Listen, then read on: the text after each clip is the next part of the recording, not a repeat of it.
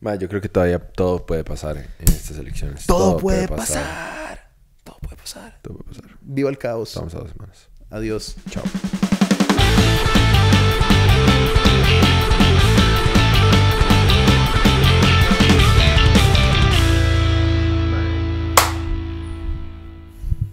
Vamos a, a un aplauso que nunca falla.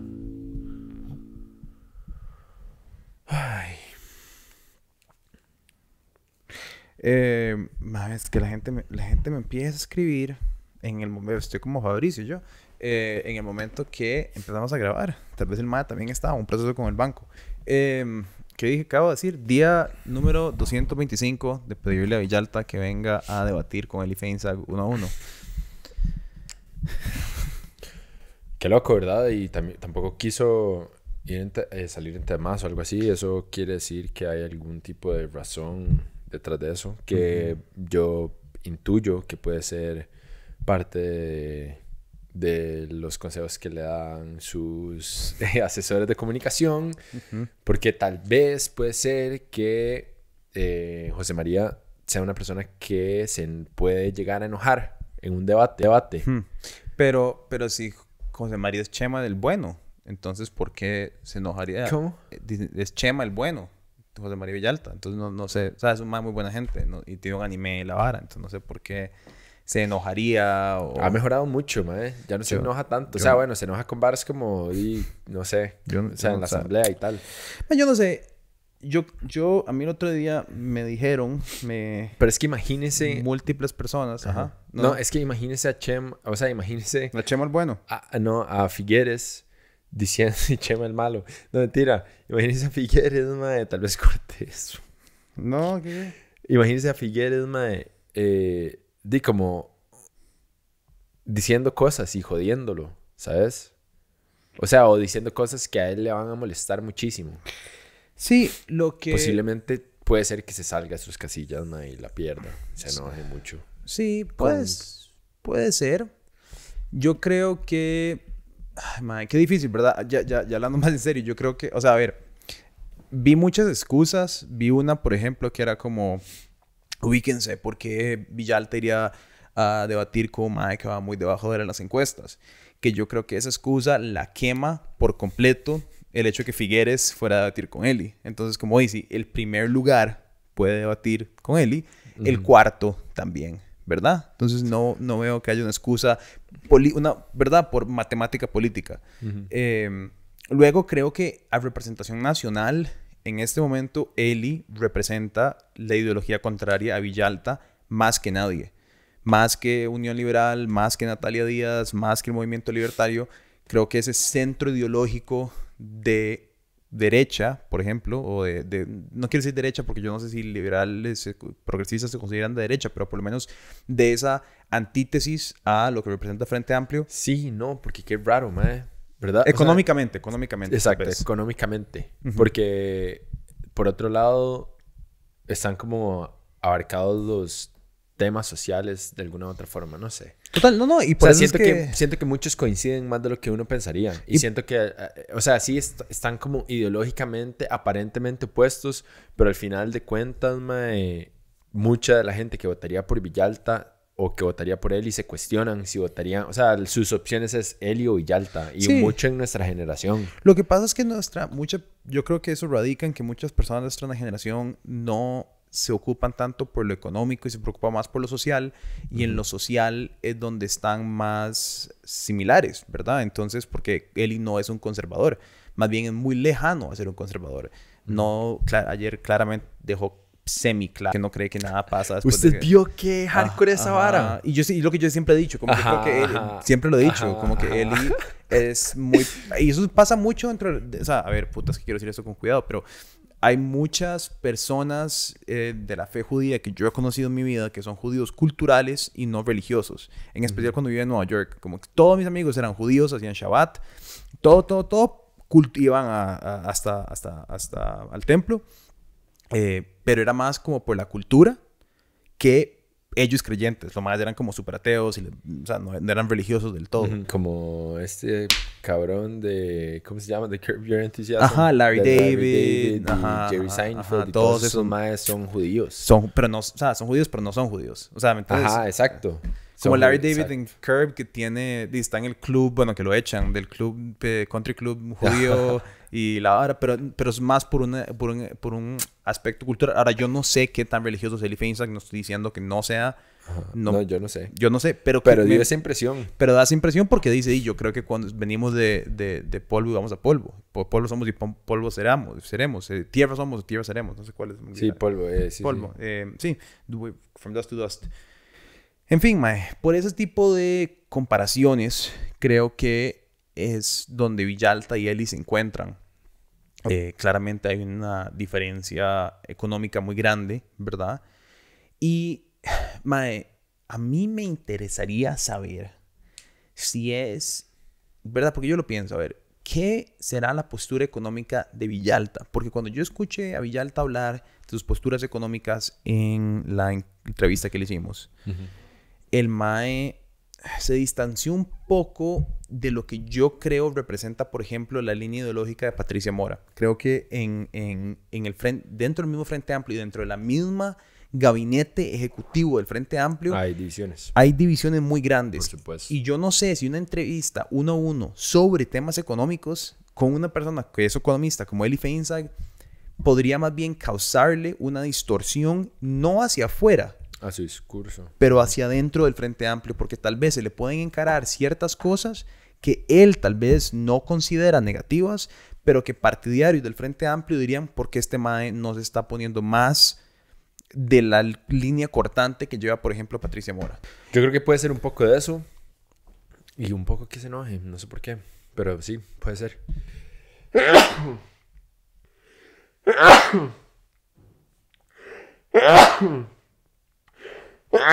Mi madre me dio alergia, Y madre. Madre, ¿qué será con la vejez? A uno me lo hace verga. Ahora todos los días me levanto, madre. Y ya por default, por default, el 90% de mis días me levanto con dolor de, en la espalda baja, weón. Y me levanto a estirar automáticamente es la primera hora que hago. Sí, sí, sí. Me levanto y estiro y ya es como que ya. Es como, ya, puedo funcionar. Puedo funcionar, man. Es como, no sé. La vejez. Me tengo que dar cuerda así a mí mismo, literalmente a mi cuerpo. Es como, ah, ok, vamos a empezar el día. Ay, madre. Madre, pero. Pero sí, ma, yo no sé. A mí, digamos, me hace. Ay, ma, yo no sé. Yo, yo es que no, no tengo perro en esta pelea electoral todavía. Em, no tengo gallo. Entonces me... Pero si, si, si, digamos, el otro día me llegaron una ola de frente amplistas a cagarse en mi Twitter. Eh, porque, cuestion, porque cuestioné una vara. Y, y, todos estaban muy confiados de que el Frente Amplio tiene el, plan de, el mejor plan de gobierno de todos los candidatos. Entonces digo yo, si tiene el mejor plan de gobierno de todos los candidatos, ¿por qué no lo va a debatir? Si, estás seguro de que tener las mejores posturas, más armadas, más completas, más infalibles que la ONU y la UCR y todo el planeta Tierra dicen que son las más pichudas, ¿por qué no las vas a debatir? Digo yo, o sea, ¿me entendés? Y eso se lo pongo a todos, porque yo he hablado con todos los candidatos, claramente dentro de nuestra audiencia, dentro de nuestra audiencia, lo que la gente más quiere escuchar es Eli versus Villalta. Eso es lo que la gente más quiere escuchar dentro de nuestra audiencia. Ahora, eh, por ejemplo, Figueres uh, la extendió la puerta a Linet, pero Linet estaba eh, con los debates muy abrumada, no sé qué, canceló un montón de fechas, no se podía llevar, tiene COVID, ya con Linet tal vez puede ser, pero sería un espacio pequeño. Eh, Fabricio no creo que quiera volver aquí nunca más en su vida. Ah, sí, ¿no? ¿Verdad? y después las otras campañas, por ejemplo, Welmer habló, pero yo no sé si Welmer ya tiene, está tan fuera del espectro electoral que creo que es verdad muy complicado ajustarlo. Eh, entonces, los, los matchups que se pueden hacer, digamos, Rodrigo Chávez contra alguien, eh, la campaña de Rodrigo Chávez nos contactó para ver si queríamos hacer un uno a uno con alguien, pero muy, creo que ninguna campaña va a querer hacer un uno a uno con Rodrigo Chávez. Eh, entonces, y no, por, no creo que sea por miedo a que Rodrigo Chávez diga algo, creo que nada más hay como un rechazo. Sí. La, la campaña y la, y, la, y la tesis, y verdad, y, y creo que es... Porque yo creo que a uno le gustaría tener a alguien en el gobierno que por lo menos no esté acusado de acoso sexual. Como algo básico de entrada. que coincidió, coincidió con que cuando estamos haciendo entrevista, Rodrigo Chávez ni Dios sabía quién era. Entonces, por eso no lo llamamos. Sí.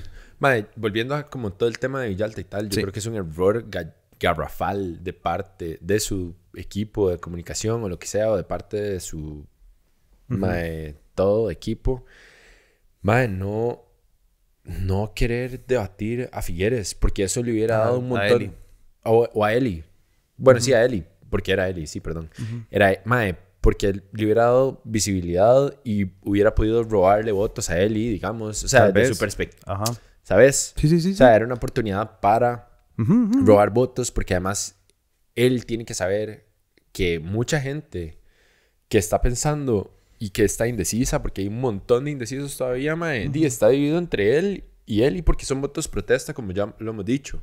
Entonces, mae, eh, qué right, porque, o sea, al no querer debatir a Eli, no solamente fue que no debatió a Eli y no ganó esos votos, sino que le permitió a Eli tener más visibilidad y robarle votos Y- a Figueres, porque claramente, bueno, yo no sé, es mi percepción que de fijo, este, Eli ganó el debate con Figueres, y eso que yo, madre, ni siquiera me eché toda la vara, sino como la segunda, la segunda parte, pero no lo vi desde el inicio. Sí, yo creo que el, el debate, leyendo comentarios en todo lado y escuchando a gente, yo creo que el debate no hizo que Figueres perdiera ningún voto. O sea, creo que, creo que Figueres no se le movió la línea, ni, ni, ni siquiera un cuarto porcentual, pero creo que a Eli sí Le lo subió. subió, ¿verdad? Porque la gente que está, voy a votar por Figueres, vio ese debate y dijo, sí, ese es Ujú. Figueres, yo lo Sí, conozco, sí, sí. ese es el mae que yo, y le pegaron una pichaseada a los primeros 20 minutos del debate, y, pero después de un momento a otro, yo creo que Figueres, que es lo que hablamos ahora, yo creo que Figueres agarró y dijo,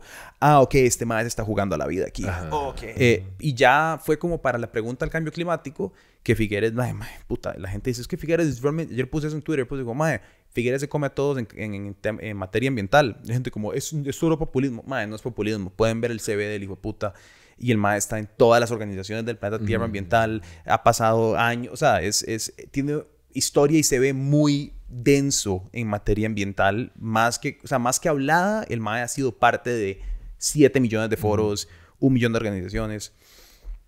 Eh, eso es un espacio pagado, por si acaso alguien quiere. Eh, pero, eh, pero, Mae, pero, pero, ¿me entiendes? ma? Entonces, eh, y de ahí en adelante, después de la pregunta del cambio climático, fue como cuando empezaron ya como un tú a tú, un poco más, pa, pa, pa, y pero igual era casi imposible que Figueres saliera ganando.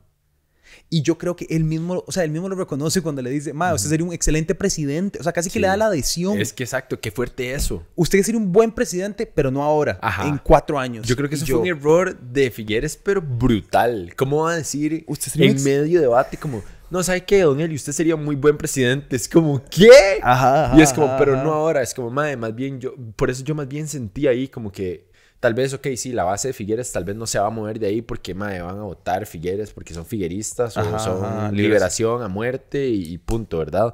Pero de ese 43% de gente indecisa, madre, mucha gente fue como, eh, sí, pero, eh, ¿sabe qué? Todos mis anticuerpos Ajá, ajá, ajá, con- en contra suyo, Figueres, y me están diciendo que igual no iba a votar por usted, pero puedo reconocer también como que usted es un tipo inteligente y que, ¿verdad? Y que sabe de Costa Rica y cómo mover las varas políticamente, y usted está diciendo que Eli sería buen presidente. Mae, Ujú. me lo vendió. Es ¿Me que- entendés? es Para que- mucha gente es eso. Y es que Figueres ahorita, el voto de Figueres para mí está compuesto de esa base liberacionista, de figuerista, como que es un buen, buen pichazo de gente. Eh, después le sumas un porcentaje de gente que, mae, ve en Figueres un candidato que les gusta. Eh, aparte, o sea, yo sé que hay demasiada gente que lo detesta, pero sí hay gente que debe decir, como, mae, este mae tiene experiencia, no sé qué, no sé qué, no sé qué, me gusta, yo voto por él. No, digamos que no son necesariamente liberacionistas, pero les gusta. Pero luego se está ganando un montón de porcentaje de gente que está haciendo matemática electoral, que no quieren que Fabricio quede, Ajá. que no quieren Y que, que no Villalta quede y que no pasen a segunda ronda. Y eso es un, mae, eso es un gran porcentaje del voto Figueres, porque yo sé que muchos votantes de Figueres, que son centro, centro derecha, Ajá. que están votando por él, no porque crean que el MAE es el mejor candidato, pero porque les da miedo que si votan Sí. por Eli, Sí, que si sí, votan por Natalia Díaz, que si votan por su Ah. candidato derecha, ¿verdad? Eh, va a pasar Fabricio. Qué risa, porque yo, yo escuché, eh, es- o sea, este, este fin de semana tuve una conversación de alguien que estaba diciendo, Mae, escuche mi ecuación, ¿verdad? Ah, Escuche, escuche mi matemática y mi. Sí, mi matemática electoral. Ajá. Y Mae, eh, este Mae, que me pareció que, o sea, que era más intel- muy inteligente, más inteligente que mucha gente que he escuchado que tiene ese argumento, es como, Mae, no, ¿sabe por quién hay que votar? Me dijo, por Linet. Y yo, y yo, ¿qué? Y el mae como, di sí, mae, porque es la que tiene más chance de pasar a segunda ronda con Figueres y ahí, y el mae entonces me dijo, di ahí, o sea, el mae lo que me está diciendo es como, yo lo que quiero es eliminar a toda costa el chance de Fabricio de pasar a segunda ronda. Claro. Sí, sí, no, no. Y, y el mae, y el mae me dijo después, mae, y la verdad es que después, di, si pasan Linet y Figueres, y después voy y voto por Figueres, ¿qué voy a hacer? Ajá, ajá, me dice el mae, ajá. pero me pareció, me Sí, pareció sí, ese interesante. se- Ese, segundo lugar, la elección para mí en este momento se está jugando por quién va a ser el segundo que pasa con Figueres. Ahora, hay mucha gente, hay parte de la gente que está diciendo, yo quiero que pase Figueres, entonces no voy a jugármela con ningún otro hijo de puta. Y luego el problema del INEN, que para mí va a estar interesantísimo, fue esta vara que le dio COVID. O sea, primero, ojalá se recupere súper rápido, mae. Yo sé que la gente dice como que el Omicron no hace nada y que con los boosters no pasa nada, mae. Pero, puta, mae, mi tata tuvo y no fue vacilón y doña Lenet creo que es mayor. Y, o sea, verdad, o sea, de verdad, honestamente, espero que no sea nada. Habiendo dicho eso, faltar a estos debates que va a faltar, no tener exposición pública en esta próxima semana, eh, ¿verdad? Solo va a estar presente para el de Repretel y Teletica. ¿Quién sabe cómo va a estar, mae? Porque igual cuando salís de COVID no estás a 10 con 10. O sea, puedes tener fatiga, puedes tener... O sea, pu- puedes estar bastante hecho picha en esos últimos días. Eh, creo que eso, más como la hicieron un meme a nivel nacional, y, y no solo como en internet, sino que la Teja sacó una vara, la Extra sacó una vara, o sea, pe- periódicos populares, ¿verdad? Se burlaron de ella y la, y la ridiculizaron. Creo que eso la va a hundir. Y eso, el único que puede recoger esos votos, digamos, que puede quedar de segundo ahí es Fabricio. Entonces, yo pensaría que tal vez muchos de esos votos del INET, después de lo que pasó ayer con Figueres, van para ir a Eli. Y un montón de gente indecisa que no sabe por quién votar, dicen, yo voto por Eli. En la última semana de este rally, pasa, quién sabe qué puede pasar. Y después, los más de Repretel y los más de Teletica, sí, tal vez ya ahora se invitan a Eli a los debates. Por lo mí de sí, temas. Puede ser. Hay una vara que a mí me ofusca y es todavía, las personas que les cuadra Fabricio. Perdón, pero ya, o sea, yo creo que hay de, de puta- porque mae, ya de- es como una vara donde yo ya trazo la línea y es como, no, es que no puedo. Es Sí, que, sí, que- sí. es que entiendo, eh, yo entiendo que es una vara, o sea, entiendo como que la vara psicológica y que hay que tener compasión. Y mae, si yo viviera meditando todos los días de mi vida, posiblemente estaría en esa postura y me valdría verga y Ajá, podría ajá. como sé, pero no estoy en ese ride, ¿sabes? No estoy en ese ride, mae, entiendo que tengo que vivir en esta realidad donde tengo que, ¿me entendés? Lidiar con gente y, y- y etcétera, y es- estoy tratando de hacer cosas y metas en la vida. Entonces, mae, como estoy en este ride, por favor, no, Sí, no puedo. Yo creo que, yo creo que viene, es que es complicado, mae. Yo creo que el voto de Fabricio, y- ay, mae, para mí es, es complicado como total y completamente ahuyentarlo, porque entiendo que hay muchas personas dentro del bloque votante de Fabricio que, eh, mae, tienen una realidad muy diferente a la mía y que es muy tergiversable por la religión.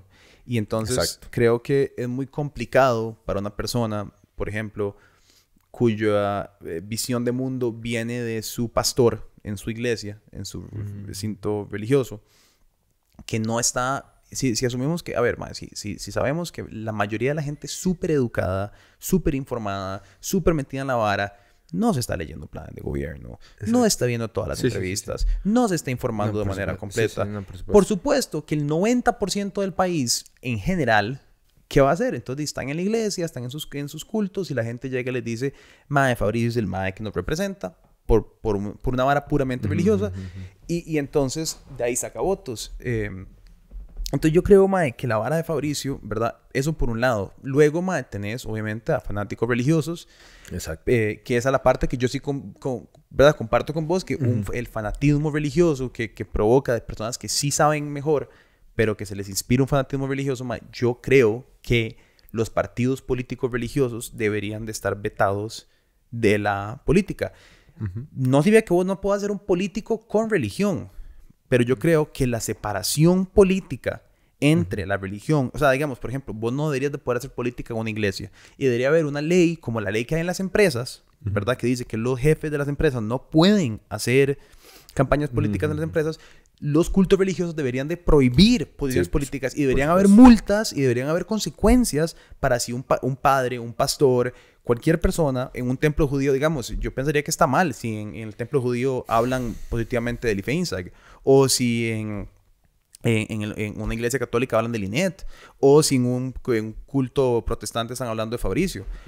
Porque es muy fácil tergiversar la realidad de las personas religiosas con una arma política. Porque, ¿por qué si este Mae que me está hablando a mí de Dios ¿verdad? que ver nada con nada. No, pero imagínate qué fuerte. Este mae que es mi guía espiritual, la persona a la que yo vengo todas las semanas a escuchar de Dios, me dice que esta es una buena persona. ¿Por qué me va a estar mintiendo? Porque si él me está mintiendo de esto, se está, me está mintiendo de toda mi, mi, mi, mi, base y filosofía de vida, ¿verdad? ¿Quién se podría imaginar que Exacto. alguien en una iglesia te estaría mintiendo sobre nada? Sobre nada. Entonces, entonces yo creo que es, muy peligroso jugar con la gente, más en un país tan religioso como Costa Rica.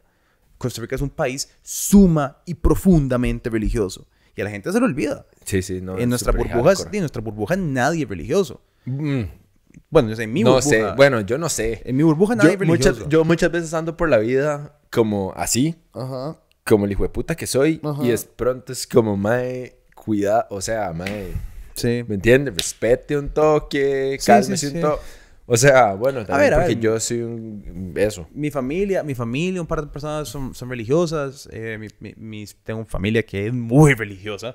Eh, pero no mi burbuja como de amigos, ¿verdad? Y, y, como de personas con las que jangueo. Yo solo jangueo con mala muerte, drogadictos, eh, psicópatas, sociópatas. Obviamente, toda mi familia es religiosa. Es que la familia de quién no es religiosa. Arsenistas. me hubiera gustado nacer en esa familia. No, mentira. Mae, pero me, explico, o sea, como que... Sí sí, de fijo. De fijo es un problema, es como ideología sobre ideología. Es muy complicado, Es como cuando a uno le sirven gallo pinto con papa, es como... Sí, no se puede. Carbo con carbo no se puede. Carbohidrato con gallo de papa. No se ¿Me puede. entiendes? No puedes. Como carbo... ¿Me entiendes? Eh, y, y sí, ma, entonces, pero volviendo al tema, ma, yo creo que sí, eso es el voto de Figueres, que es esa parte que es como, ok, ma, yo Fabricio no pasa segunda ronda, yo voto por Figueres porque me cago en... ¿Verdad? Está, está eso. Está la base liberacionista y está la gente que ve a Figueres y le parece como, este mae, ¿verdad? Ok. Eh, el voto de Linet también me confunde muchísimo. Eh, me parece que es una señora pues, respetable, educada, ¿verdad? Pero, pero a mí no me emociona. No, no, ella no tiene ideas. No tiene ideas de nada y no tiene idea de qué es lo que va a hacer y no tiene posición y no y no y su poca capacidad de hablar la perjudica muchísimo. eso no quiere decir que no sea una buena persona. eso, y que no, que no tenga capacidad. Y que no tenga capacidad, exacto. Simplemente... De comunicar su capacidad. Exacto. Eh, el voto Fabricio lo entiendo. O sea, a ver, lo entiendo igual que vos no lo comparto, pero lo entiendo, lo entiendo perfectamente.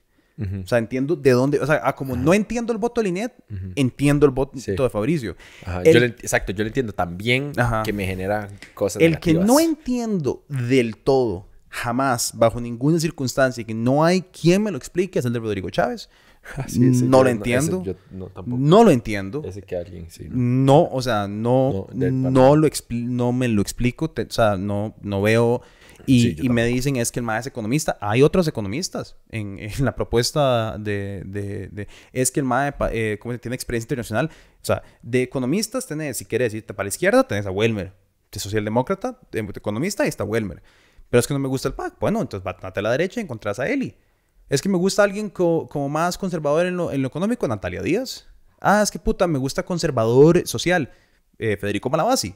O sea, decime qué te gusta y te puedo dar, un, o sea, es como un menú de esas sodas que no se acaban, que tienen chicharrones y pizza, eh, ¿verdad? Esas son las, entonces, no hay forma, ¿verdad?, que me puedas explicar eso cuando tenés tantos anticuerpos tan fuertes para estas elecciones la forma en la que el MAE habla, o sea, yo me, yo me, yo me, yo, hay, hay, una, hay un seguidor, no pasa nada, me, disculpo con vos, MAE, no tengo nada contra vos ni contra tu ideología.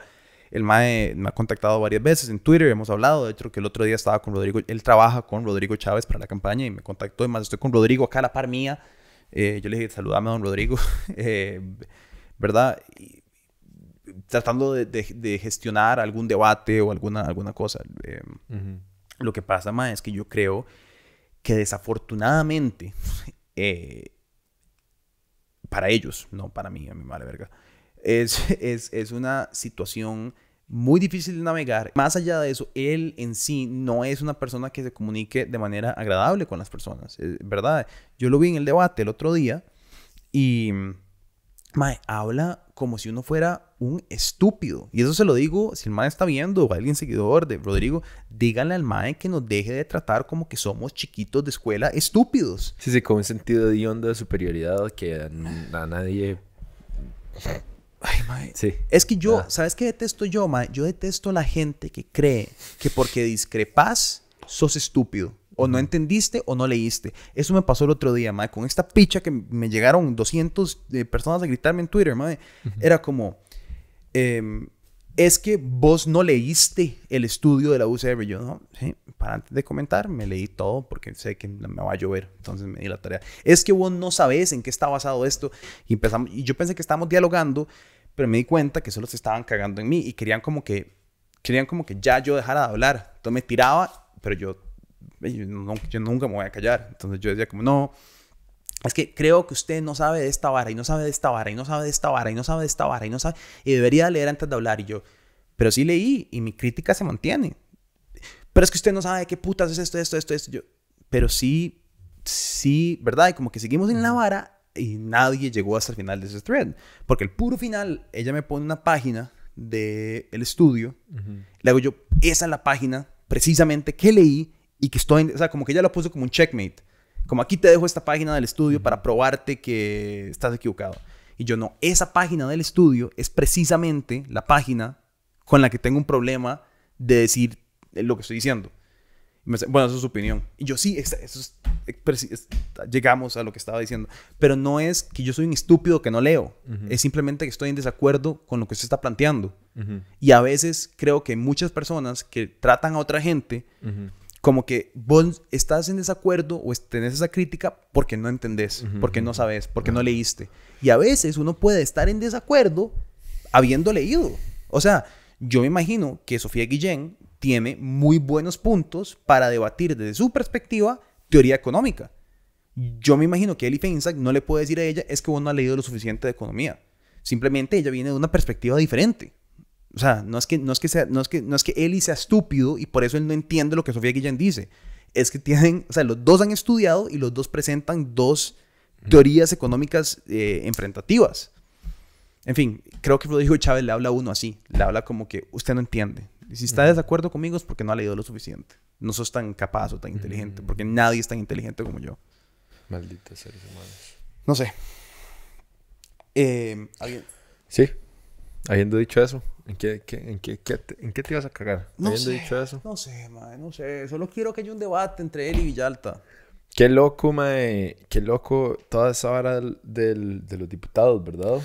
Vamos a hablar de eso. Podemos hablar de eso. Ay, ves que usted quiere. Pero eso pasa en todo lado. Sí, sí, sí, sí. O sea, ya ha pasado siempre y no es una noticia. Sí, sí, sí. Estamos hablando de que los. Eh, los diputados. Hay un video viral en este momento. Eh, eh, de los diputados del Frente Amplio, este mae, no sé quién es, eh, hace un análisis en TikTok eh, de, los, los, las, las calificaciones técnicas y el CV de ciertos diputados del Frente Amplio. Y de ahí, mae, ¿qué les voy a decir? No son estelares. Eh, nosotros, bueno, Kenneth se metió ahora a revisar que fuera cierto eh, y parece que sí, sí, sí, no, es como un montaje. Em, ahora, como dice Kenneth, yo creo que esta vara no es, una, no, es, noticia del Frente Amplio, o sea, no es una vara como que, uy, el Frente Amplio son los únicos con personas sin experiencia. Todos los partidos. De ahí podemos ver el legado de Restauración Nacional, ¿verdad? En la Asamblea. Podemos ver nos podemos acordar también de gente muy preparada, como David Gurzón, que llegó y agarró un de pichazos en medio plenario. Eh, ¿Verdad? o sea, de casos de casos hay infinitos. a, mí, sí no me gusta el argumento de, de como, como la gente preparada se ha cagado en todo, entonces por eso podemos poner a gente no preparada. a mí eso es, eso es el discurso de Fabricio. Es como, madre, usted, no, usted no terminó la, la, U y entonces el madre es como, bueno, durante tantos años la gente que sí terminó la U nos tiene mal. Es como, eso significa que entonces vamos para abajo. O sea, que entonces vamos a ir a buscar gente con menos experiencia a ver si ellos no la cagan. No, no, es como, si la gente con experiencia la cagó, no quiero verlo a manos de gente sin experiencia. Ojalá podamos tener más bien gente con más experiencia que la gente que ya estuvo ahí con títulos y profesiones. O sea, creo que es, es como un. Es un. Eh, una. ¿Cómo se llama esta vara? Eh, entonces, porque, porque esta vara salió mal con gente educada, entonces... que es una falacia. Es una falacia, es una falacia. Mae. Es una falacia. Ajá, y me da mucha cólera porque, mae, la misma gente del Frente Amplio que se le caga lo de Restauración Nacional por no tener experiencia y que Fabricio no tiene educación y no sé qué, salen a decir esa vara como... Estoy de acuerdo con que es una falacia porque no es absoluto. O sea, no porque hay... O sea, no porque existan personas con mucha experiencia que la han cagado tremendamente, mae, como, no sé, como la inserción del narco en la asamblea, ¿verdad? Por decir una cosa que se me ocurre. Sí, o los cientos de personas eh, corruptas en Liberación Nacional. Exacto. Sí, sí, sí. todos los siete alcaldes de Liberación encarcelados. O sea, sí, sí. yo estoy seguro que muchos tienen, una experiencia en CB de la gran puta. Pero son un montón de corruptos. O sea, digo. Tienen ahí 10 años en alcaldías y mierdas así. No sé. X, mae. El punto es que no todas las personas que tengan experiencia van a caer en acto de corrupción. No podemos asumir, o sea, es que no podemos asumir que todas las personas en Costa Rica que hayan ido al cole y que hayan ido a la U y que tengan algo de experiencia en política van a ser corruptas por default. No, no, es que es una... por eso es que es una falacia. No, no, y es que pensar eso es, es tener una visión de mundo bien estúpida. O sea, es como decir, bueno, entonces, porque Johnny Araya eh, tiene presuntos cargos de corrupción en Liberación Nacional, todos los próximos alcaldes de San José promovidos por Liberación Nacional van a ser corruptos. Así no funciona el mundo. O sea, así no funciona la vida. Digo, eh, eh, una persona puede estar en Liberación Nacional sin ser corrupto. O sea, igual que pueden estar en el PUSC. O, pueden, o sea, o, ¿verdad? Es, es, es un calificativo tan tonto y en fin, por eso me da, me, da mucha cólera. Ah, como puede llegar alguien con buenas intenciones, ma, etcétera, y a la hora de la hora se embarran todos de caca.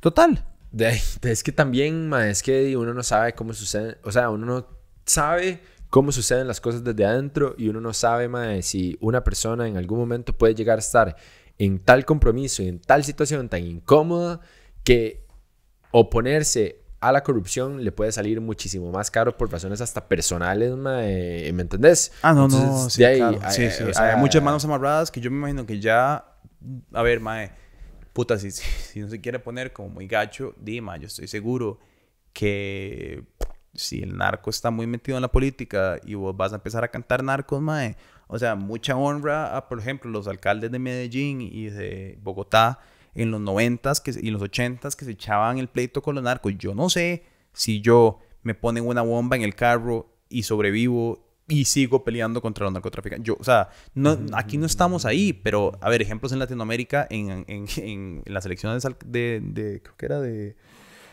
de Juárez. Eh, mataron. Ah, sí, en México matan un pichazo. Mataron como a todos los candidatos, en menos el narco. O sea, era como vamos a matar a todos menos el nuestro. Y entonces los partidos seguían poniendo un candidato y lo mataban. sí, sí, sí. A ver, yo- obviamente en Costa Rica todavía no vivimos ese, ese nivel de agresión y violencia, pero creo que es muy fácil desde afuera siempre decir como, ¿por qué no dijeron nada? Ajá.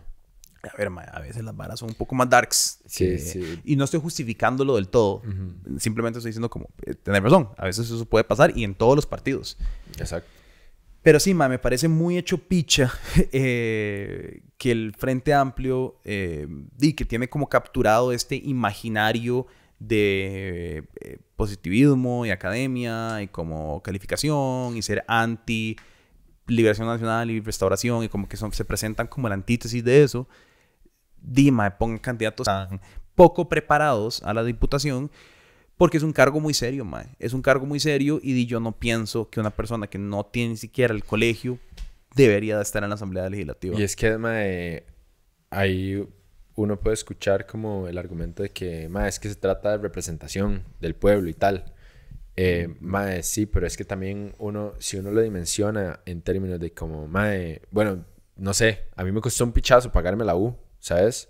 Y, mae, di, ahora tengo un título porque yo me lo pagué y ahora, mae, una persona que tal vez no tuvo la oportunidad ni siquiera de pagarse la U o lo que sea, o por diferentes cosas también, porque enti- entiendo que el sistema es una verga y que la vida se puede comer vivo a ujú, un pichazo de gente. Sí, full.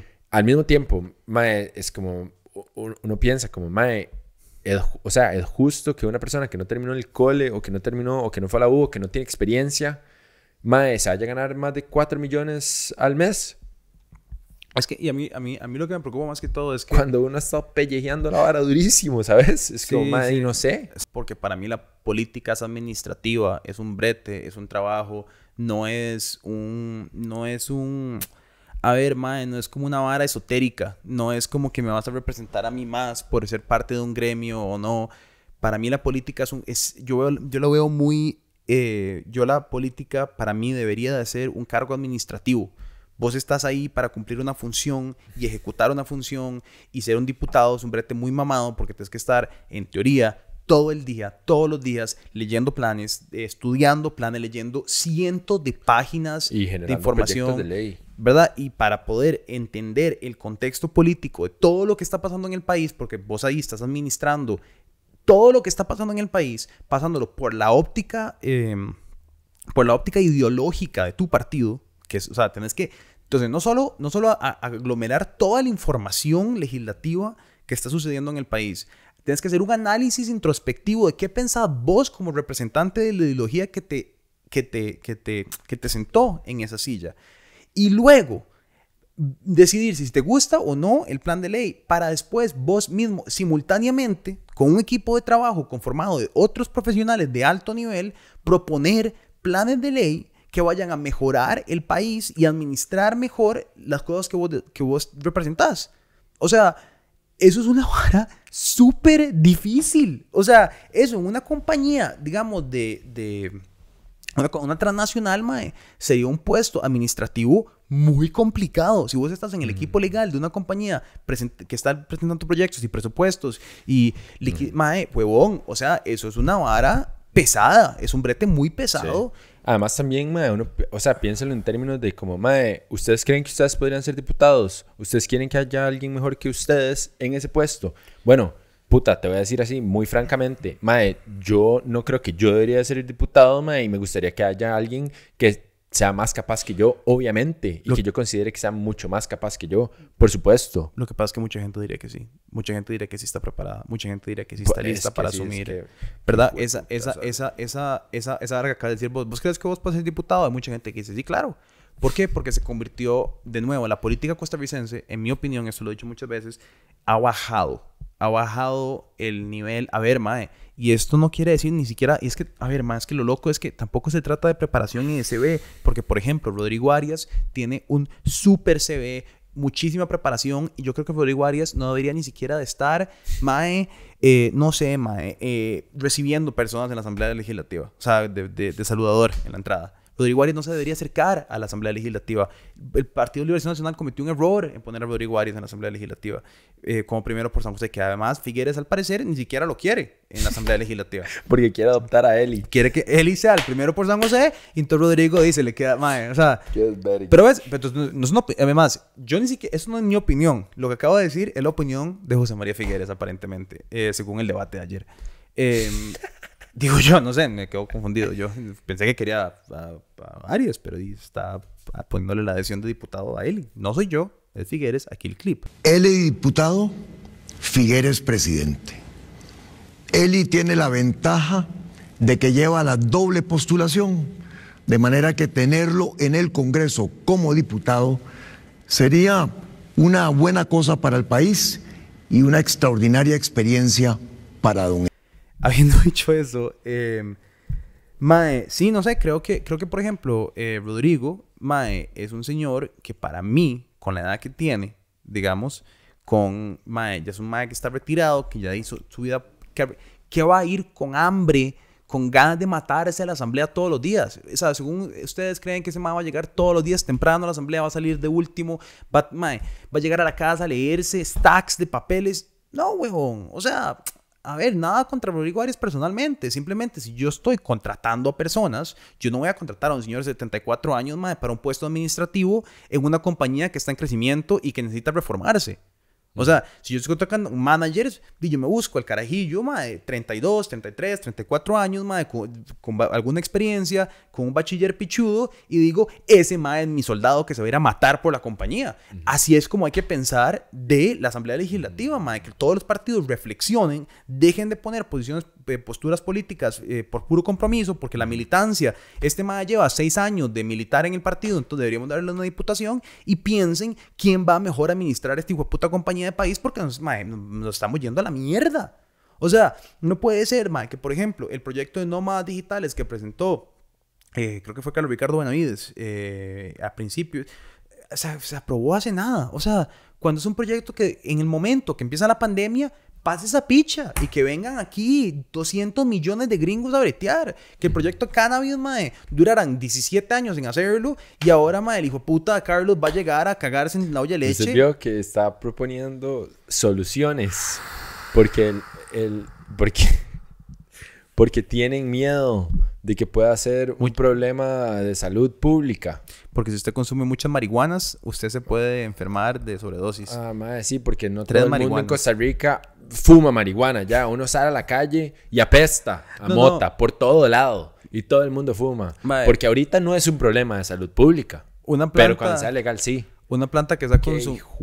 Puta, madre, es que esa es la doble moral de este hijo de puta gobierno que me ponen los huevos así, madre. No, no, Porque es, que... es como, ah, sí, madre, ¿verdad? El presidente del rock. Ajá, el presidente del rock, madre, Pink Floyd, perros, madre, sí fumemos mota y, matrimonio igualitario y somos súper progresistas y piche y huevos, mae.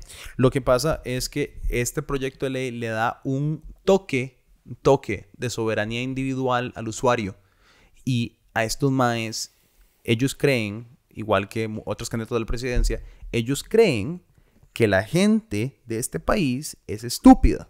Digamos, eh, Daniel Salas, en un, en un trayecto de un mes, ha dicho que las pruebas rápidas son una vara demasiado compleja para nosotros los estúpidos costarricenses. Igual que las mascarillas al principio. Y como las mascarillas, que también somos, ¿verdad? Eso, y que la marihuana somos tan estúpidos que vamos a completar algo que nadie nunca ha logrado. Sobredosis de marihuana. O sea, somos tan estúpidos que nos vamos a formar 200 onzas. O sea, vamos a, fumarnos un, un una finca de marihuana y vamos a ser los primeros humanos, todos en... O sea, es que esas son las varas, la marihuana ha estado... Podemos hablar de que si la gente joven, si la gente vieja, que los efectos psicotrópicos, yo no creo que todo el mundo debería ser marihuana, creo que es una droga igual que todas, peligrosa, con sus consideraciones para los usuarios. Todo eso estamos 100% de acuerdo. y de hecho vamos a sacar un perspectivas donde tenemos a gente hablar de eso a hablar del tema. Yo no soy de esas personas que piensan como, sí, todo el mundo debería fumar mota. Creo que todo el mundo debería tener la opción de fumar mota. Y creo que todo el mundo debería de tener la oportunidad de decidir. Y creo que el gobierno, ahí donde se hace algo, y es empuja información y deja que la gente tome decisiones. empujan información y la gente toma decisiones. Esto es el alcohol que es nocivo para la salud, sí, que la gente joven debería tomarlo, no, que las mujeres embarazadas deberían tomar eh, alcohol, no. Bueno, dime, yo no he conocido a una mujer que esté fumando y tomando guaro cuando está embarazada. ¿Por qué? Porque la comunicación de qué te pasa si fumas y tomas guaro cuando estás embarazada es bastante, es bastante grande. O sea, entonces yo creo que tal vez, ¿verdad? Podríamos asumir que la, entonces la gente tiene, entonces las mujeres no pueden tomar guaro y fumar porque tal vez están embarazadas.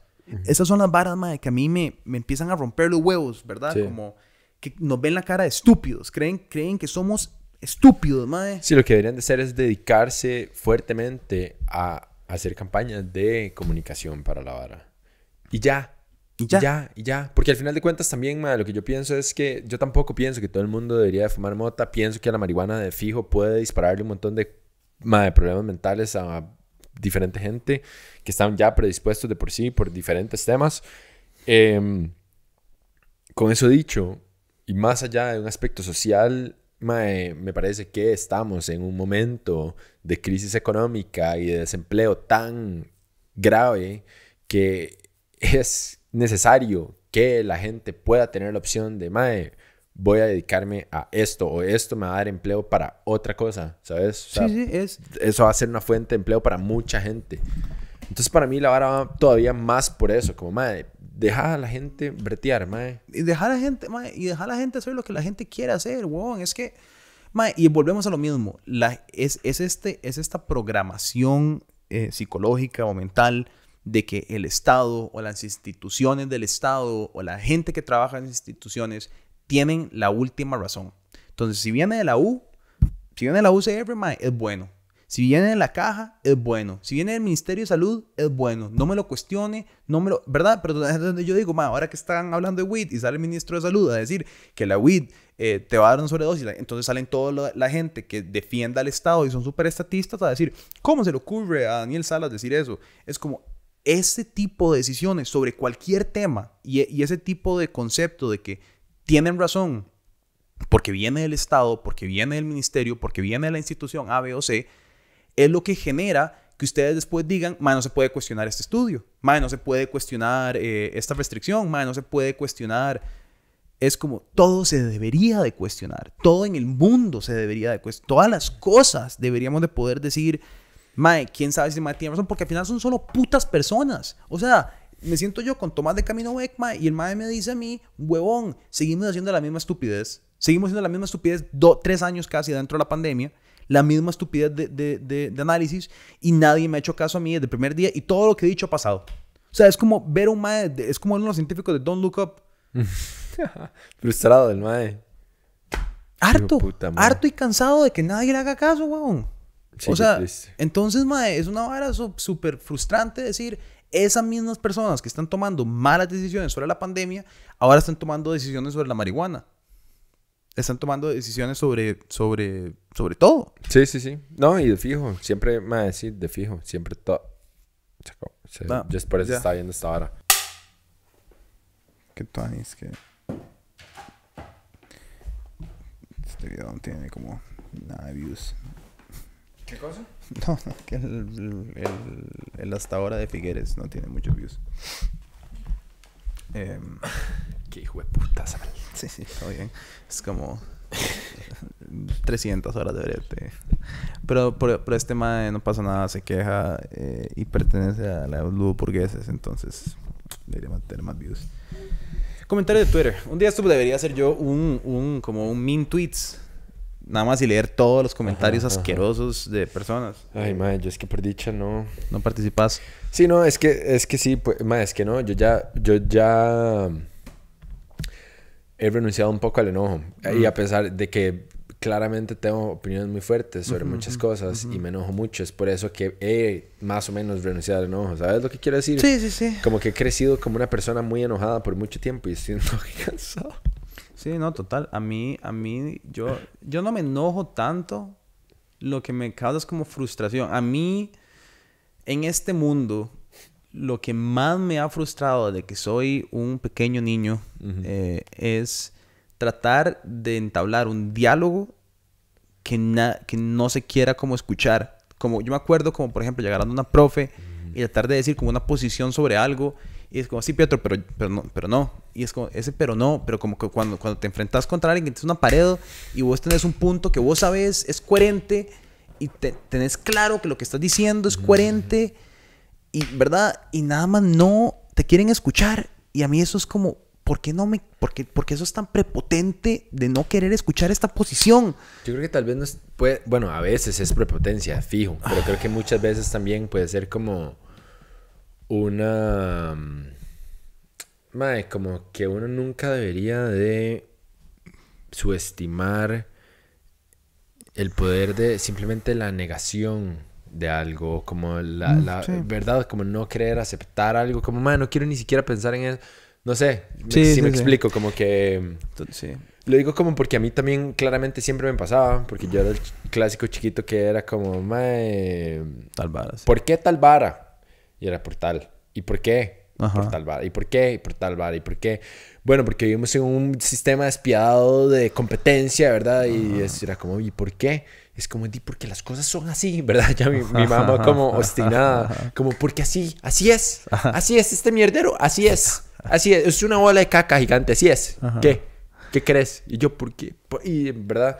Y entonces, mae, creo que tal vez la gente no quiere llegar a ese punto de como inflexión, que es como, bueno, sí, ya, porque es una mierda. Sí, yo creo que yo creo que también hay mucha creencia, casi como de fe en, en cosas, en instituciones, en personas del gobierno, en candidatos a la presidencia, que vos no querés creer que son malos. O sea, la vara conmigo, yo creo que con vos también, es que vos nunca has sostenido como en estima o como en superioridad ni una universidad, ni un trabajo, ni un propósito, ni un dios, ni un candidato, ni un político, ni una causa política, ni un movimiento económico, ni Una bandera. ni una bandera. Entonces, cuando, cuando vos no te identificás y no tenés... Para mí me cuesta mucho, digamos, para mí me cuesta mucho entender que salga un documento de algún lado,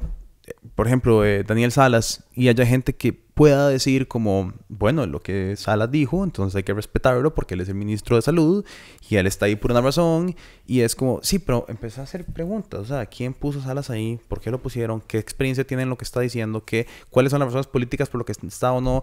Y, y- pero hay gente que nada más no, no, no quiere cuestionar en lo que creen. Yo creo en el gobierno, entonces no lo puedo cuestionar. Yo creo en esa institución, entonces vos estás equivocado por cuestionarla. Yo tengo la razón. Y de ahí para abajo. Y creo que a veces eso es lo que pasa, ma. La gente está, es- no están... No están discutiendo con vos por el punto que estás discutiendo, están discutiendo con vos porque vos ofendiste su creencia. Su personalidad. Que es su personalidad, al fin de cuentas. Siento eso. Siento como que al final de cuentas hay una resistencia muchas veces a tener un diálogo, una conversación o a escuchar una crítica que es válida simplemente porque vos no estás discutiendo ante los ojos de la otra persona el tema.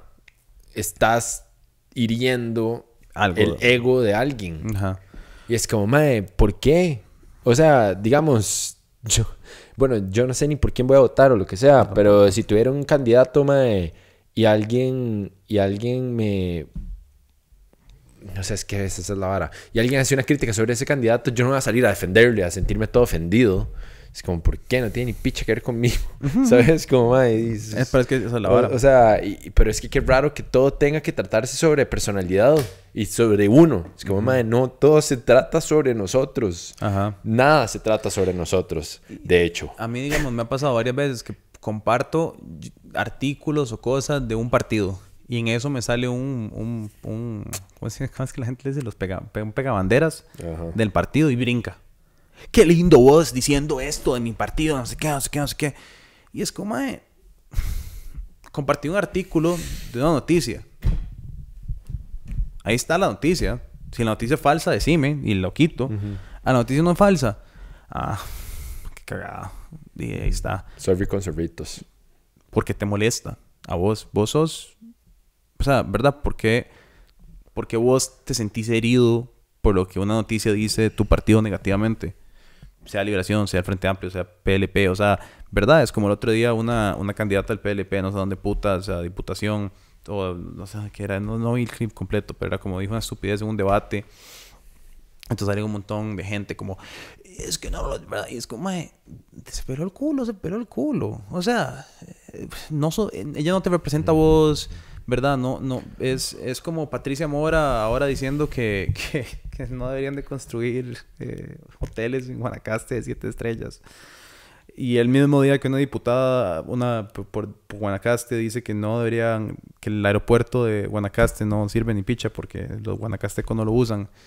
Y después salen todo el mundo a retractar y Patricia Mora a aclarar que no es lo que ella quería decir y que la otra persona no quería decir eso. Y es como, todo bien, todo bien, lo dijeron y ya. O sea, no, no, no, no, no tienen que salir una, una turba de personas a como aclarar y defender Mae. y postular y... Eh, Mae, hay una vara que yo no concibo o no entiendo o he estado tratando de entender y que he estado pensando. A ver. Yo, por naturaleza, es eso. Siempre he tenido preguntas y cuestionamientos y etcétera. Y mae, obviamente siempre mis motivaciones vienen desde una vara de un poco de, sí, retar a la autoridad, ¿verdad? Y no creérmela a nadie, nunca, a nada. Eh, y es difícil, es difícil eso, es, es difícil porque, por eso, porque estamos, no sé, biológicamente diseñados para...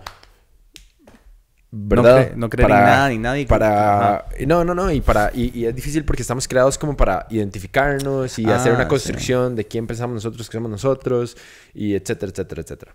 Entonces es como un brete constante estar en, en eso. En- Entonces también muchas veces entiendo a las personas que quieren votar desde un sentimiento de eh, protesta y de como antiestablecimiento.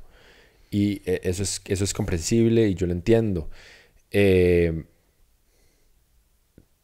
con eso dicho, mae, y como uno siempre tiene como que criticar en todas las direcciones, todas las cosas, independientemente de la ideología, mae, yo lo que pienso es, y una conversación que también tuve este fin de semana, fue, mae, que si nosotros vivimos en un sistema económico, mae, no sé, despiadado, jodido, eh, de competencia, mae, mm, desmedido, no sé, ¿verdad? Que, pones en perspectiva todas las cosas negativas que puede traer el sistema en el que vivimos.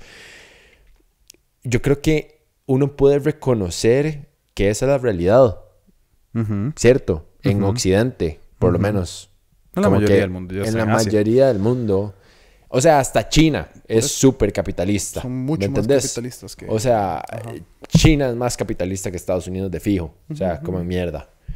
Eh, si uno entiende eso y si uno dice, ok, esa es la realidad. Como, no si me gusta o no, o no si... No, no, no, no, no, no, no eso, no un juicio, no tu opinión, no lo que vos querés, sino lo que es. ¿Qué es? Sí, vivimos en un sistema, mae, lo que sea, lo que quieras ponerle adjetivo, pero eso es. Mae, entonces, en los términos en los que yo pienso o me cuestiono las varas, es como, mae, ¿tiene sentido votar por algo que está yendo en contra de eso?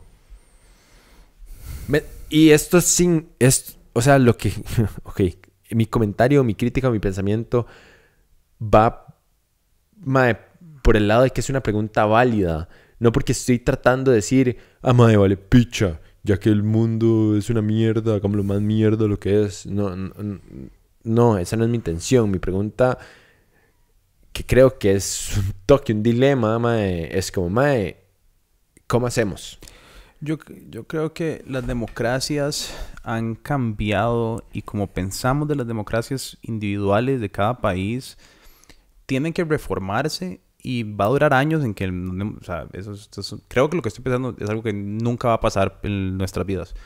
Pero eh, si nos sentamos con la, con la realidad del asunto, ¿verdad? Y es como que man, nosotros no tenemos injerencia sobre el planeta Tierra y nunca la vamos a tener. Nuestras economías nunca van a ser economías de escala, nuestras eh, poblaciones nunca van a tener afectación real sobre el planeta Tierra. Y estoy hablando de básicamente todos los países de Latinoamérica. Eh, sí, sí, todos los países de Latinoamérica. Eh, iba a decir como tal vez Chile, tal vez Brasil, pero puf, está difícil. Eh, igual ellos no lo van a lograr. En este momento nos estamos enfrentando a una realidad donde tenés a Estados Unidos de un lado y a China del otro. Y eso es el mundo. Y a Rusia. Eh, económicamente, world player, eh, o sea, sí. Están ahí como haciendo... Tratando. tre- haciendo tremenduras. Pero lo que pasa con lo que pasa, lo que pasa con Rusia es que no les va a tomar mucho tiempo volver a re- re- rediseñar el Estado ruso para hacer lo que fue hace muchos años. Eh, Esa clase intelectual, emprendedora, eh, que, que generó muchos científicos, porque te acuerdas que en cierto momento de la historia la Sí, sí, ciencia ahí. y la filosofía y la literatura era rusa, el cine era ruso, o sea, Dostoyevsky, mae, o sea, y de- mae, todo Marx, o sea, toda esta clase de pensadores y de ideólogos y de personas nunca fueron muy industriosos, nunca fueron muy industriales y eso los dejó un poco por detrás y por eso es que la diferencia, ¿verdad? Sí, bueno, Marx era alemán. Sí, perdón, pero salió de la escuela Lenin. Lenin. Tal vez. Eh, tienes razón. Toda la razón. Eh, entonces tenés, tenés ahora a Estados Unidos y tenés a China. Y entonces, bajo ese modelo, ¿verdad? China, la única diferencia entre China y Estados Unidos es que el Estado chino utiliza al Estado como una herramienta para controlar la economía capitalista del país. Entonces, eso no quiere decir que no sea una economía despiadadamente capitalista. Es más, es mucho más despiadamente capitalista porque no hay reglamentaciones. Por ejemplo, en China, si usted agarra, es, no es raro robar propiedad intelectual y utilizar la voz. Es más, es casi que un fundamento de la economía moderna china. eh, robar propiedad intelectual. Eh, hay, hay mae, cientos de casos de una compañía gringa va, monta una compañía en China, empieza a producir un producto y a las dos semanas les llaman y les dicen, mae, chao. ¿Cómo que chao? Sí, esta compañía es de nosotros ahora. ¿Y eso? Porque el Estado la quiere. Y no, y no es un comunismo austero.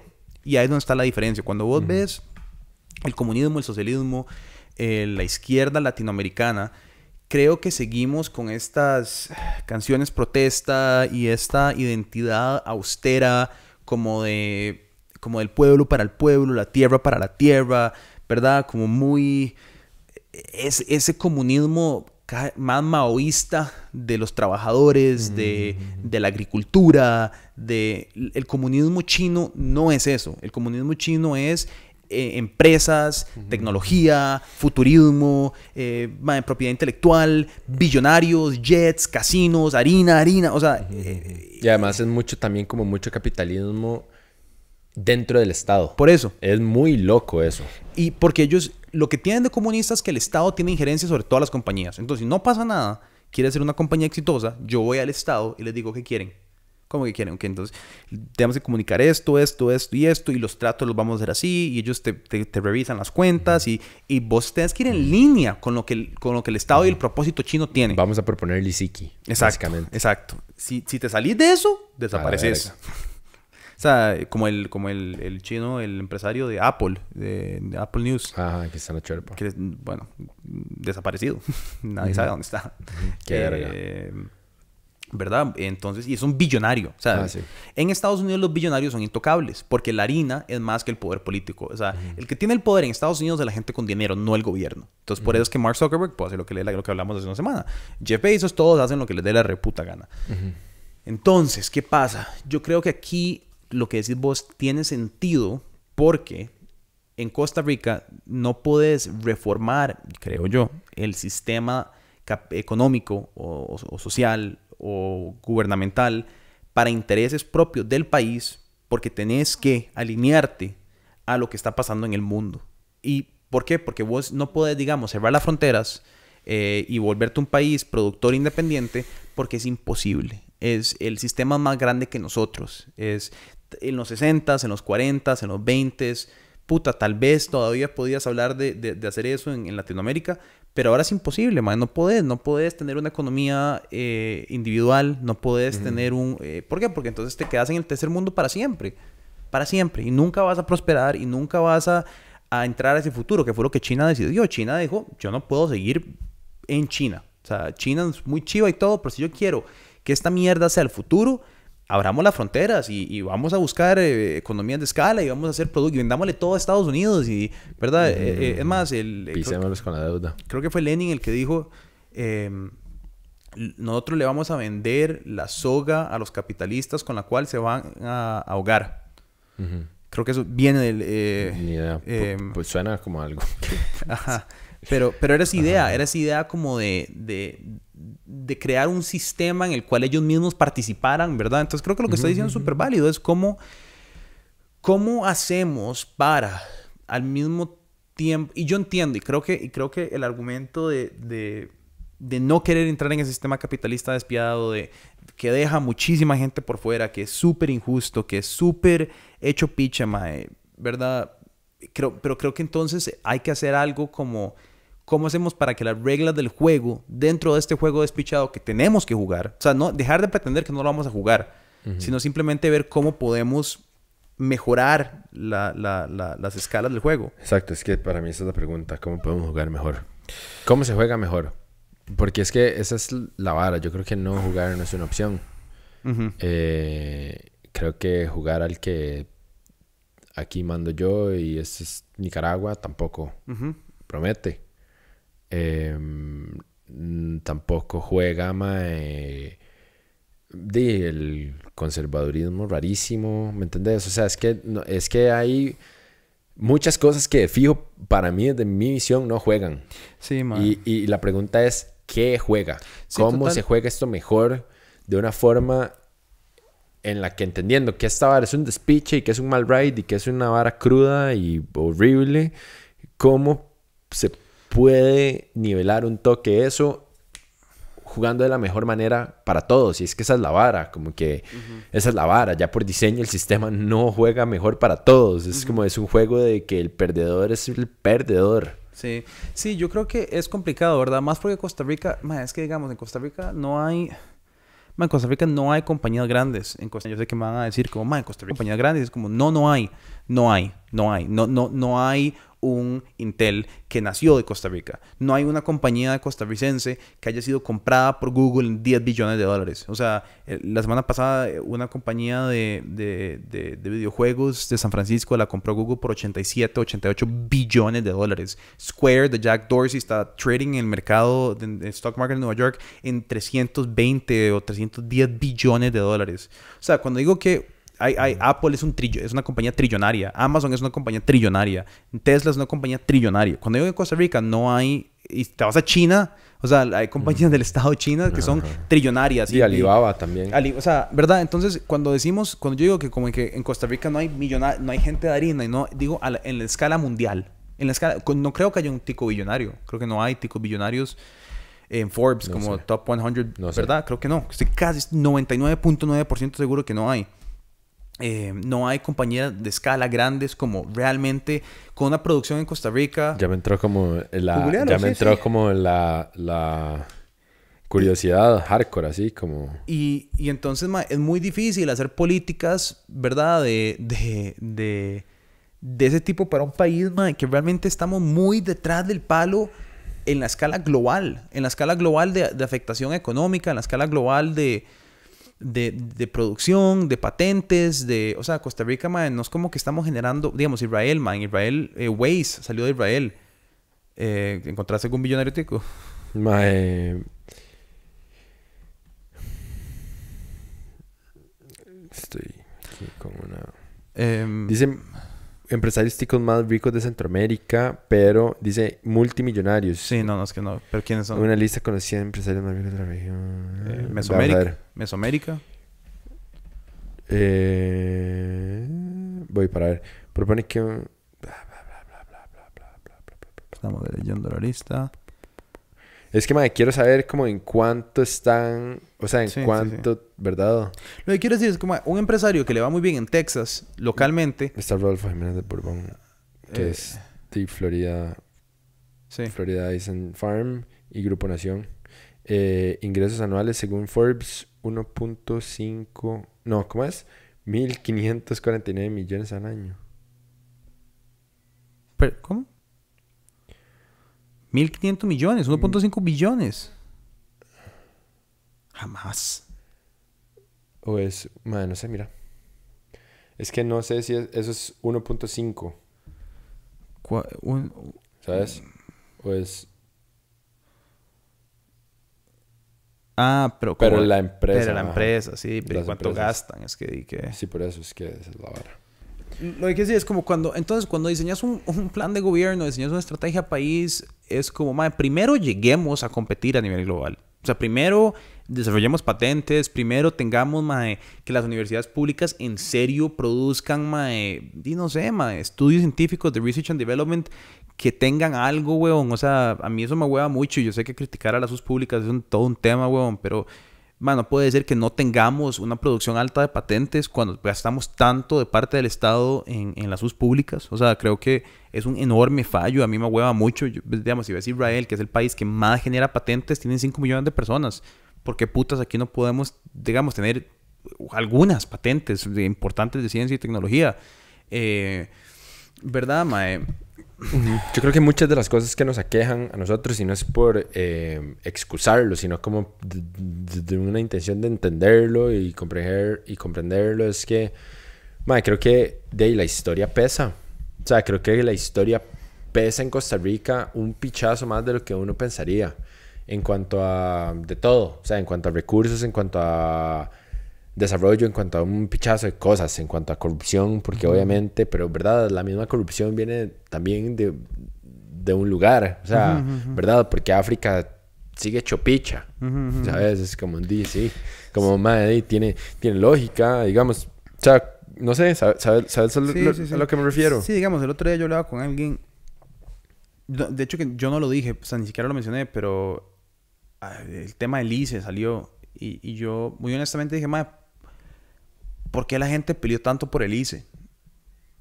O sea, ¿por qué, por qué hay tanto estima y tanto respeto y tanta... Como por qué el combo el ICE realmente fue... O sea, digamos, a mí no me sacan a pelear por una institución del Estado, pero digo, ni aunque madre, mi abuelita estuviera amarrada en la mesa, yo no voy a pelear por una institución del Estado, huevón. O sea, a- quemen, cierren esa picha, a mí qué me importa. Eh, y, y luego alguien dijo, como, "Mae, en cierto momento el ICE, puta, en Costa Rica hubo electricidad en todo lado, hay la penetración del mercado más grande de electricidad en el mundo. Sí, sí, sí. Y yo dije, ah, eso le importa a la gente. Como que para mí debería de ser como normal. Como que mi base de expectativa es como, di, debería de funcionar. Yo no le voy a premiar a una institución del Estado que es eficiente y es buena. ¿Me entendés? Como que yo no... mí- Para mí más bien es como, ok, son, son buenos, que, que dicha. Pues no por eso voy a salir a darme de pichazos con 200 pacos por... Es como, deberían de ser buenos. Más bien, sigan. Es como mi Sí, sí. baseline. O sea, ser si son, si eficientes. son- o sea, si son buenos, si son realmente buenos y así, y si llega alguien y se quiere cagar en la vara, entonces di capaz y entiendo que alguna, o sea, ¿sabes? Entiendo que se defienda en algún momento, pero es que las cosas han cambiado, sea, ¿verdad? Sí, sí. Y yo, Es que, como- yo creo que el ICE es un buen términos de electricidad. Creo que producen energía, energía limpia a nivel global. Es del, somos el país con más energía limpia del mundo. Eh, puta, hay electricidad en todo el país. Es bastante estable. Casi nunca se va la luz. Eh, es muy cara. Pagamos mucha harina por el ICE hoy. Mucha. Es un enorme problema. ¿Verdad? Entonces creo que... Pero, pero para mí es como, ok, perfecto, ahí está ICE. ¿Qué pasa si hubiera otra compañía que le pone la competencia? Porque, ¿verdad? Ese es mi pensamiento. Como, el ICE dejaría de ser tan bueno. Como, el ICE no sería tan... ¿Por qué el ICE dejaría de ser eficientes ellos? Porque alguien más le pone la competencia. O sea, que tiene que ver una vara con la otra.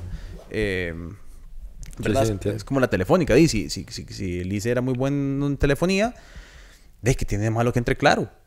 Eh, si Colby, Colby es muy competitivo hoy. Mucha gente prefiere Colby que Claro y Movistar y todo. Y la gente paga Colby porque les gusta más Colby que las otras. No veo el problema. Como yo soy de, no cierren el ICE. Sí, me parece que es bueno. Pero si otra gente quiere venir a competir, que venga a competir. ¿Me entendés? Eh, eh, esas son las varas como... En especial cuando se trata como de servicios, creo que los servicios tiene sentido que el Estado los haga. Creo que negocios es lo que el Estado no debería hacer. Como, Ajá, como licor, como el fanal. Como. Estoy de acuerdo y creo que podrían mae, especializarse muy tan bien en servicios y en varas que podrían como exportar varas. También.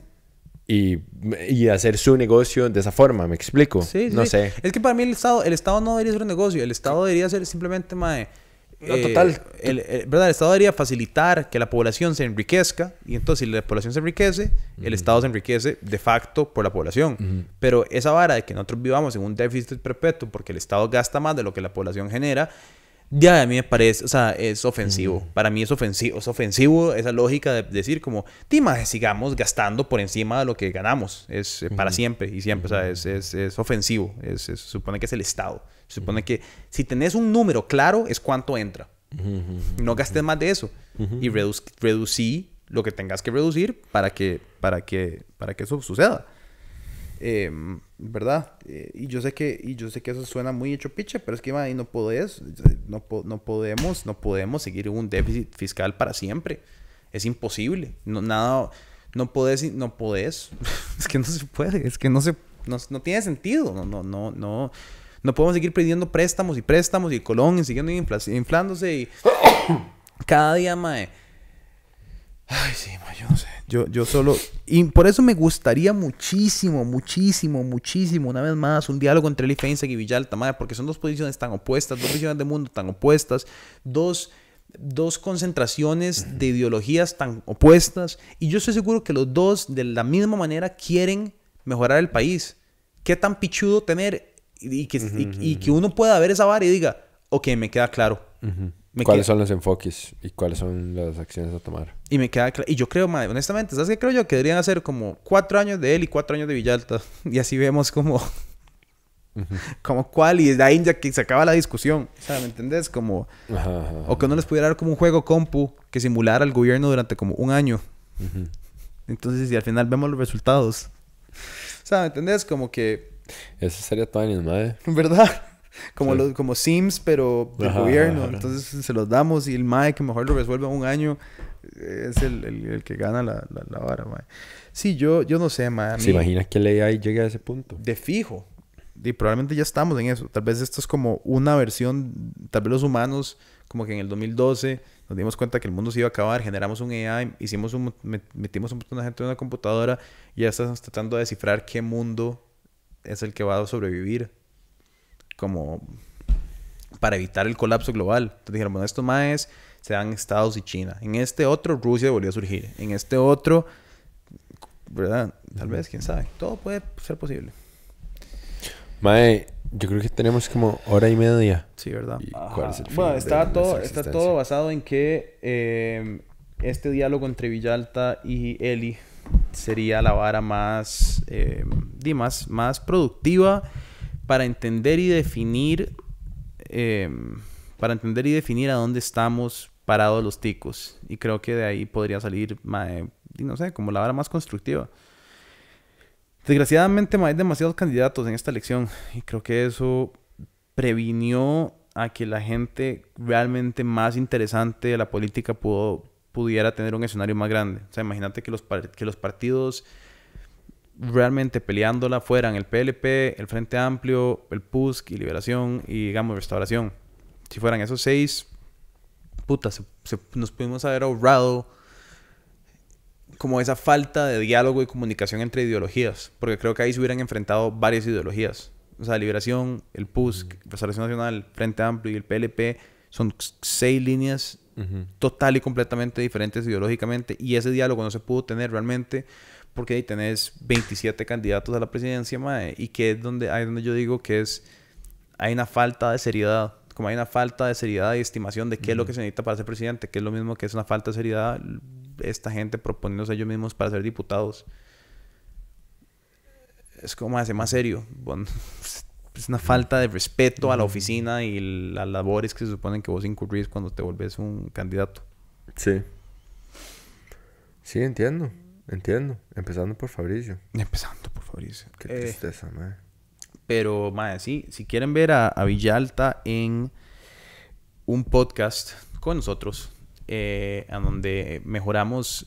Mae, ¿sabes qué? La vara que voy a decir es que yo me cagué mucho en la producción de T de más. Me pareció eh, terrible, me pareció eh, mal hecha, me pareció que el sonido no sonaba bien, me pareció que no lo hicieron en un estudio adecuado, que el formato que tuvieron, que esos títeres que pusieron. Y estoy seguro que si nosotros hacemos un uno a uno, sería muy fácil llegar y decir, como estos maes no tienen la mejor producción porque se cagaron en la DT de más. Y es como, hay una diferencia entre mandar un mierdero para arriba y mandar un mierdero para abajo. Como ellos deberían, como que yo vi los créditos, eran como 30 personas en la productora más grande del país. Manda huevo. Si nosotros nos sale bien, es como, wow. O sea, yo quiero ver a temas Cuatro personas. Yo quiero ver a temas trabajar con el... Con... Cuatro personas delante y detrás de cámara. Por eso. O sea, yo quiero ver a temas trabajar con, con el personal y el presupuesto de nosotros. Y después, de, ¿verdad? Como que igual... Ah, no, es imposible, weón. Entonces, todo es para decir que si logramos los uno a unos y después llegan la gente, es como ustedes se cagaron en temas, ¿por qué quedó ustedes así? Bueno, porque tenemos un 0.1% del presupuesto de temas y un 0.1% del personal disponible para trabajar. Y el equipo y todo lo demás. ¿Verdad? Sí, real. Es como cuando la gente a veces me preguntaba como, o me pregunta todavía, bueno, hace rato ya no me preguntan, pero como, ¿usted escribe eso? Y es como, dice, ¿quién lo va a escribir, hijo de puta? o sea, ahora me ayuda Sergio por dicha, fijo, y me ayuda un pichazo, pero es como, y... No, huevón. Es como... Lo escribió el escritor, lo, el equipo de guionistas que es tenemos. Como, mae, los comediantes judíos que contratamos de Nueva York. Ajá, ajá, ajá. Esos fueron los que vinieron a Esos escribir fueron los que vinieron a escribir la vara. Yo nada más llego 15 minutos. Es más, la misma duración que usted ve que, que tiene el video, eso es lo que yo duré aquí en la oficina. Nada más vine, grabé 17 minutos así tal cual y me largué. Y eso fue todo lo que hice toda la semana.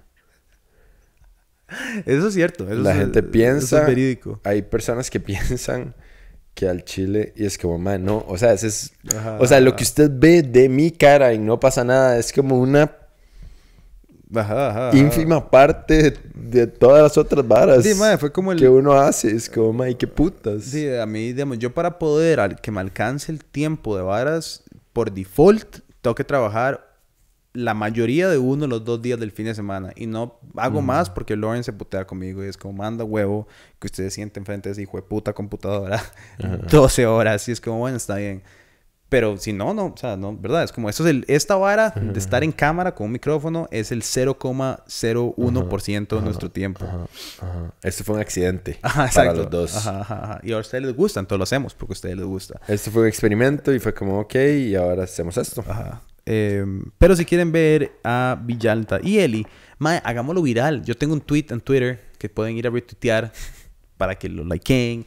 Descríbanle en el wall a Villalta. Hagan una campaña y presionenlo porque Eli ya dijo que sí. Entonces, ya él, solo hay que comenzar a un mae, solo hay que comenzar a Villalta. Jodan y jodan y jodan y jodan y jodan y jodan y jodan y jodan. Y vayan a Twitter, vayan a Facebook y si lo ven en la calle, pregúntenle. Y la próxima vez que el mae tenga una reunión comunal en alguna provincia del país, lleguen ustedes y viven ahí y pregúntenle por qué no quiere ir al debate de no pasa nada hasta que el mae acepte.